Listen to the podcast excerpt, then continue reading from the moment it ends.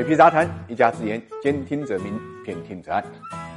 一直以来呀，影子银行都被认为是2008年金融危机的罪魁祸首之一。那么，到底什么是影子银行呢？根据银保监会最新的《中国影子银行报告》里面的界定，我们看到，影子银行指的是常规银行体系之外的各种金融中介服务，通常呢由非银行金融机构为载体，对金融资产的信用、流动性、期限等风险因素进行转换，扮演着类银行的角色。这个报告里面就给出了中国影子银行的标准，必须兼顾的国际。标准的共性特征和中国的特殊特点，并按照风险程度高低呢来区分广义和狭义的影子银行。那么我们看一下是怎么界定影子银行的？界定的标准呢包括四项：一呢是金融信用中介活动呢处于银行监管体系之外，信贷发放的标准呢显著低于银行授信；第二个呢是业务结构很复杂，层层镶嵌，杠杆过高；第三个呢信息披露不完整，透明度低；第四个就集中兑付压力大，金融体系呢关联性和风险传染性性。呢比较高。按照上述的定义啊，广义的影子银行呢，包括同业理财及其呢银行理财、银行同业特定目的载体投资、委托贷款、资金信托、信托贷款、非股票呢公募基金、证券资管、保险资管、资产证券化、非股权私募基金、网络借贷 P2P 机构、融资租赁的公司、小额呢贷款公司提供的贷款、商业保理公司的保理、融资担保公司在保业务、非持牌机构发放的消费。贷、地方交易所提供的债权融资计划和结构化的融资产品，在广义银行中间，同业特定目的载体投资和同业理财、理财投非标债权等部分的银行的理财、委托贷款、信托贷款、网络借贷 P2P 贷款和非股权私募基金等业务，影子银行特征呢明显，风险呢相对比较高，属于狭义的影子银行。到二零一六年底啊，中国广义影子银行规模是超过九十万亿。狭义的影子银行呢，也达到了五十一万亿。当然，并不能简单的说影子银行的存在是好还是坏。报告呢也承认，它是中国金融啊中介体系的有机组成部分。之所以在金融体系中间拥有一席之地，是双重的因素结合的产物。一方面是因为银行体系无法彻底解决信息不对称的问题，另外一方面呢是影子银行满足了个性化的金融需求。报告也强调了，影子银行是套利行为趋势的产物，具有天使与魔鬼的两重性。管理好了是天使，管理不好呢就是是。魔鬼，可见监管问题是重中之重。监管层呢，从二零一七年呢开始对影子银行开始集中整顿。经过三年专项治理呢，影子银行的野蛮生长的态势已经得到了有效遏制。其中加通道、加杠杆和加镶嵌的高风险业务呢，得到了重点清理。到二零一九年末，影子银行呢占 GDP 的比重呢，已经从一六年底的百分之一百二十三下降到了百分之八十六。广义影子规模呢降到了八十四点八零万亿，狭义影子呢规模降到了三十九点。一四万亿，未来的影子银行不会消失不见，而是将会与传统金融体系呢长期共存。所以啊，建立和完善对影子银行的持续监管体系还是非常有必要的。